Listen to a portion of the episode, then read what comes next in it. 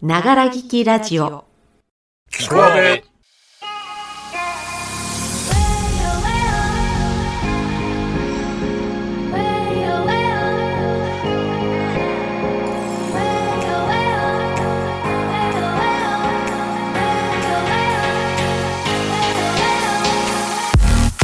おはこんばんちは阿部の A です。6月1日水曜日ながら聞きラジオ聞こアベへようこそこの番組は我々社会人演劇カンパニーアーベイがあなたのための心地よいながら聞きラジオを目指す番組です。福岡の皆様 G 家の皆様聞こえてますか？アーベイです。略してキコアベ。ということでお父さんお体大事になさってくださいね。どうかまた元気に歩けますようにと東京からお祈りしております。さて福岡といえば博多。食べ物の美味しい町としても有名ですね。私 A はもつ鍋も豚骨ラーメンも大好物でございます。あと明太子ね。鮭明太とかご飯3杯はいけちゃいます。おいダイエットどこ行ったって感じなんですけれども。福岡には旦那さんの実家があり昔お仕事に行かせていただいたこともあり私にとって縁の深い場所であります。太宰府天満宮に行って梅ヶ谷餅をまた頬張りたい。焼き餅と日本茶って最強ですよね。あー食べたい。さあ本日のキクアベは B さんの歌三文庫3つの嘘をお送りいたします。それでは今日も最後までお付き合いいただけますか？キクアベスタートします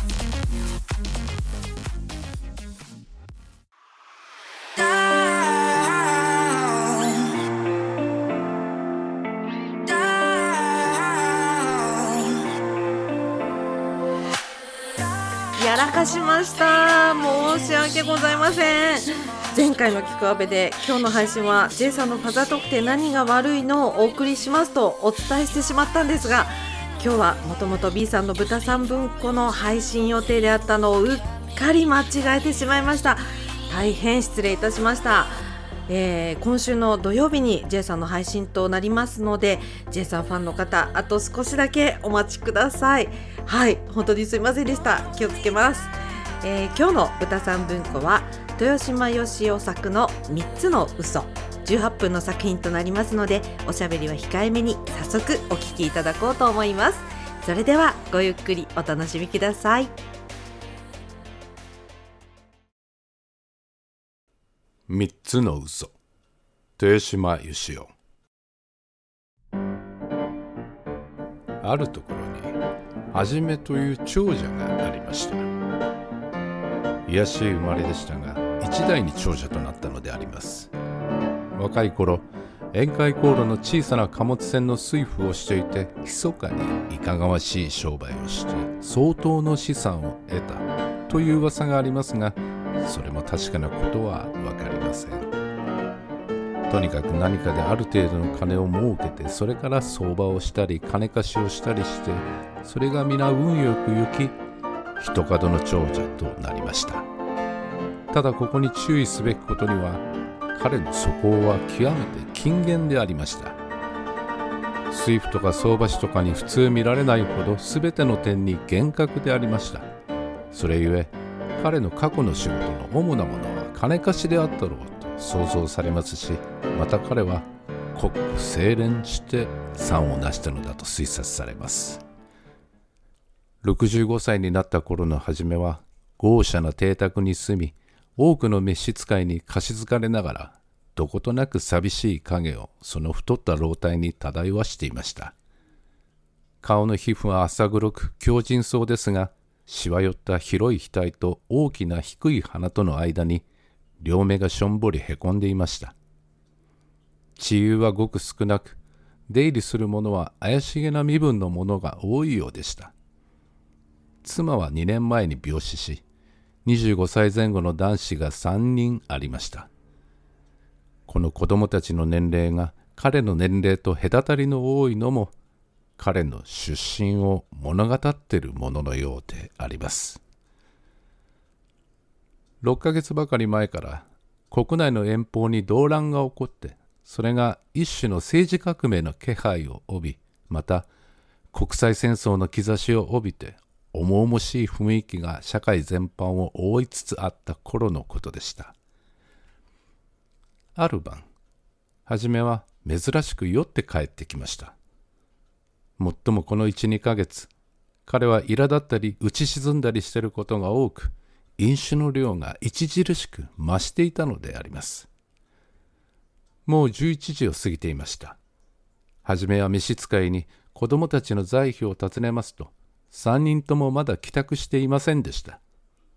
それはいつものことで、3人の青年は夜遅くまで外へ出歩くのを常としていたのですが、はじめはちょっと考え込んで、それから厳しく命じました。帰ってきたならば、必ず私の室に来るように伝えてくれ。夜が明けるまでも私は起きて待っているから。そして彼は自室に酒の支度をさせました。師団の大きな事務机が据えられ、金銀の飾り物が並べられ、絨毯が敷き詰められている室で、はじめは召使いを遠ざけてただ一人、暖炉のそばの長椅子に寝そべって黙り込んでいました。テーブルのスイカの種やハムや肉まんじゅうなどの皿にも手をつけず、日よけの銅壺でぬるく温めた銀瓶の酒を小さな杯で時々ぐっと煽りました。時が経ってやがて扉を軽く叩く音がして次男の二栄が入ってきました。はじめは彼をテーブルの向こうの椅子に座らせました。そしてしばらくスポーツで鍛えられた強健な彼の様子を眺めながら、おもむろに言い出しました。お前に特別に言っておきたい秘密があるが、決して誰にも漏らさないと約束できるかね。誓います。と、二栄は答えました。それならば言って聞かせるが、私には致命的な病気があるのだ。もういくらも生きられまい。ただ、病名は今は言えない。いよいよの時には聞かしてあげる。とにかく、覚悟しておくがよかろう。お父さんはじめはそれを手で制して室から退けました。やがて、長男の一栄が入ってきました。はじめは彼を真向かいの椅子に座らせて、取引所や宴席で世間慣れのした鋭利そうなその様子をしばらく眺めてから、おもむろに言い出しました。お前に特別に言っておきたい秘密があるが、決して誰にも漏らさないと約束できるかね。誓います。と、一栄は答えました。それならば、言って聞かせるが、私の財産は致命的な打撃を受けているのだ。破産するのも間もあるまい。どうしてそうなったかは今は言えない。いよいよの時には聞かしてあげる。とにかく、覚悟しておくがよかろう。お父さん？はじめはそれを手で制して質から退けました。やがて三男の三栄が入ってきました。はじめは彼を自分の横に座らせました。そしてじっと彼の弱々しい感傷的な様子を眺めてしばらく黙っていました。それからため息をついておもむろに言い出しました。お前に特別に打ち明けておきたい秘密があるが、決して誰にも漏らさないと約束できるかね？誓います。と三栄は答えました。それならば打ち明けるが、お前には一人の妹があるのだ。私はそれを公にすることができなかった。男女の間というのは、いろいろ複雑で、さほど清らかなものではない。私にも後悔は多い。ようやく決心してお前に打ち明けるのだ。お前の妹は私たちの身近にいる。誰がそれだとは今は言えない。近いうちに聞かしてあげる。とにかく、このことを胸に置いておくがよかろう。お父さんはじめはそれを手で制して質から退けました。そこではじめはしばらくぼんやりしていましたが、にわかに我に返ったように似たりと不思議な笑いをして、銀瓶に残ってる酒を立て続けに飲み干し、ふらふらした足取りで寝室へ入って行きました。寝室で彼はまた似たりと笑い、着物のまま寝床に飛び込み、大きないびきを立てて眠りました。それから数日、はじめは何か深い物思いに沈んでいるようでありました。外出もせず、放客にも会わず、居室に閉じこもっていたり、黙々として邸内を歩いていたりしました。そして一週間後、執事がおずおずと初めの前に口頭しました。ないないお指図を承りたいことがございます。なんだと、はじめは大きな声をしました。執事は反対に声を潜めました。一英が、ごく秘密に2万金欲しいと頼み込んだよしであります。執事の見るところでは、危険な相場を始めているらしく、どう取り計らったものかと迷っているのでした。よろしい。私が処理する。と、はじめは叫びました。すると執事は、ほっと吐息をついて、また小声で言い出しました。二英がサラブレッドの春芽を買いたがってるよしであります。馬はすでに2頭もあるのに、数千金の馬をさらに欲しがり、羊に内密の相談を持ちかけたのでした。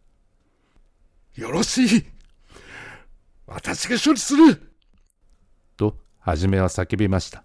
すると羊はなおささやきました。三英がはじめの次女のミキと抱き合って泣いていたそうであります。羊が物陰から立ち聞きすると、兄様とか妹とかという泣き声が漏れたのだそうでありますが、あの二人は兄弟であられるのか、不思議ともいぶかしいとも、羊は考えように迷ったのでありました。よろしい。私が処理する。と、はじめは叫びました。羊がなお何か言いかけるのを、はじめは耳も貸さず、歩き去ってしまいました。その日、そしてその一晩中、はじめは香りの高い強烈な葉巻を食いらしながら室の中を歩き回っていました。ひどく怒っている様子なので、誰も近づきかねました。翌朝、はじめは召使いを呼んで、三人の子供を順次に居室へ来させるよう命じました。一英が真相を整えてやってきますと、はじめは寝巻きの上に禁酒の潮位を羽織って、葉巻をふかしながらしきりに歩き回っていました。はじめはぴたりと立ち止まって言いました。私が破産しかけているのに、お前は何ということだ寄り付きもしないで、危険な相場を始めたというではないか。バカな。これからは断じて許さない。金がいるならここに2万金あるから持って行くがよい。ただ、断っておくが。私が破産しかけているというのは、あれは嘘だ。私の財産にはまだ少しの破綻もない。え本当ですかお父さん？それなら安心しました。これから大胆に相馬ができます。今夜は愉快に友人たちと飲みましょう。お金はいただいていきます。ありがとうございました。一栄は金をつかんで、あっけに取られている初めを残して駆け出していきました。しばらくして二栄が眠そうな目をしばたたきながらやってきますと、はじめは両手を組んでじっと佇んでいました。はじめはじろりと見合って言いました。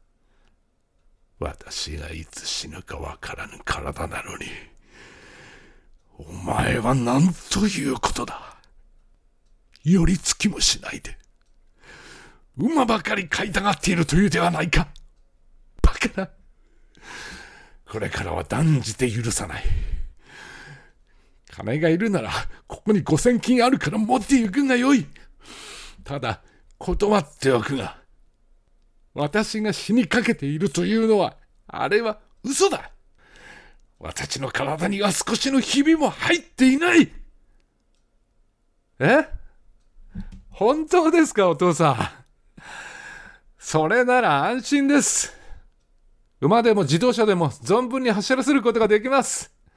これから早速遠乗りに出かけましょう。お金はいただいていきます。ありがとうございました。三重は金をつかんで呆然としているはじめを残して駆け出していきました。しばらくして三栄が小鳥のような目つきをしてやってきますと、はじめは椅子に両肘をついて手のひらで頭を抱えていました。はじめは急に突っ立って三栄をじろりと見ましたが、くるりと向き直り、窓から遠い空の方に視線をやりながら言いました。私が家の決闘のことをいろいろ思い悩んでいるのに、お前は何ということだ。寄り付きもしないで、次女のミキと手を取り合って泣いたりしているというではないか。バカな。そういうことは断じて許さない。男というものは、寂しい気持ちに陥ると、馬鹿げた幻を描き出すものだ。しかし、幻などは打ち消すだけの力を持たなくてはいけない。はっきり断っておくが、お前に妹がいるというのは、あれは嘘だ。お前たちは男三人、兄弟きりで、他に血縁の者はいないえ？本当ですか？お父さん。それでは、ミキは僕の妹ではないのですね。10人もいる女中たちの中で、ミキは優れて美しいし、お父さんが特別に可愛がって大事に召使っていられますから。身近に妹がいるとすれば、きっとあのミキに違いないと僕は思ったのです。それでは、ミキは僕の妹ではないのですね。三栄は初めの前に進み出て、いきなりその胸に飛びついて言いました。お父さん、僕たちは愛し合っているのです。それが、もし兄弟だったらどうしようかと、どんなに泣いたでしょう。兄弟ではないんですね。僕は嬉しい。ミキも喜ぶでしょう。すぐ知らせてやりましょう。こんなに嬉しいことはありません。三栄は初めの胸から飛びのいて駆け出して行ってしまいました。三栄が飛びのいた反動で、はじめは椅子に倒れかかりましたが、そこで踏みとどまってしばらくはじっとうつろな目を宙に据えていました。やがて悪夢から覚めたかのようにブルブルと首筋を震わして突然「わー」と大声を立てました泣いてるのか笑ってるのかわからない大声でなおわめき続けながらそこの壁に頭をドシンドシンぶっつけました。唐草模様の美しい紙で貼られている壁面が丸くへこむかと思えるほど頭をぶっつけ狂人のようにわめき立てテーブルの上の5歳の花瓶が転がり落ちてみじんに砕け大きな響きを立てました。その物音を聞きつけて執事がやってきますとはじめは絨毯の上に死んだように横たわっていました。執事は召使いたちを呼びはじめを寝室に運び巣を割った水でその額を冷やしてやりました。はじめは身動きもしないで寝ていましたがふと目を開きぐるりと室の中を見回してそして叫びました。私は孤独だ。私はもう死ぬ。財産もいらない。愛情もいらない。世の中もいらない。私はもう死ぬ。ぷっつりと言葉を切って目玉をぐるりとさしてまぶたを閉じました。それきり静かになりました。呼吸も静かでした。突然眠ってしまったかのようでした。羊は一切のことが腑に落ちないかのようにゆるく頭を振りました。そしてしばらく寝息のように静かな初めの呼吸を伺っていましたがまた頭を振って後ずさりしながら室から出て行きました。それから3日後に初めは脳一血で倒れそのまま息を引き取りました。その死体のそばで1 A と2 A と3 A とは大声を張り上げ大粒の涙を流して嘆き悲しんだそうであります。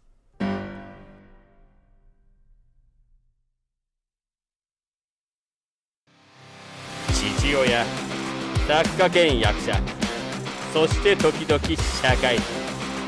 そんな J がお送りする中途半端なファーザートー5月7日土曜日より全国一斉配信。ファザトクって何が悪いの？よっしゃしゃす。はい後半です。今日はこれなんて曲をお休みいたしまして前回配信しましたラジオ漢字クイズをお送りいたします。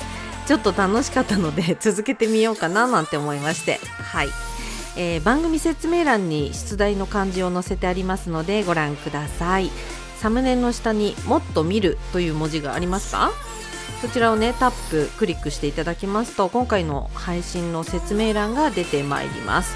まあ見られなくてもねよく聞いていただければわかると思います。それでは今日は読めそうで読めない名字を出題いたします。参ります。漢数字の1に目鼻口の口と書いて何と読むでしょう。はい、えー、一口さんではありません。ね。これはかなり難しいです。一口と書いて一口っぽい別の読み方なんでしょうかね。なんだろう。おちょぼとかですかね。おちょぼさんって可愛いですよね。はい。正解は芋洗いです。お知り合いに芋洗いさんがいる方じゃないとちょっと読めないですよね。どこが芋洗い的なのかもさっぱりわかりません。はい。では続きまして東東西南北の東ですね。に江戸の絵と書いて何と読むでしょう。そう。東江さんではありません。シンキングタイムです。さあシンキングしている間にモノマネでも一つ。どうも桜田淳子です。桜田淳子って名前言っちゃってますけどもね。はい。それでは正解を発表いたします。正解はあがりえさんでした。沖縄の方の名字だそうです。沖縄の方は分かりましたよね。はい。ということでこれからもラジオ漢字クイズ、まあ、漢字だけじゃなくいろいろクイズを出していきたいと思いますので頭の体操していきましょうね。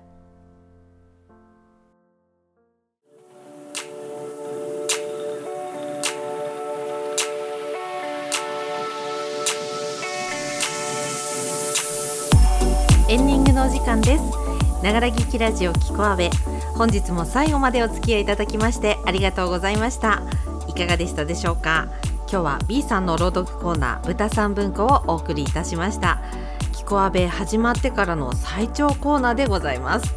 2年目も様々な本を朗読してまいりますのでぜひこれからも楽しみにしていてください。それでは皆様今日も良い一日をお過ごしください。君が次に叩く1回で壁は打ち破れるかもしれないんだ。サンキュー修造松岡。ながら聞きラジオ聞くアベお相手はアーベの A でした。次回土曜日にまたお会いいたしましょう。それではごきげんよう。バイチャ。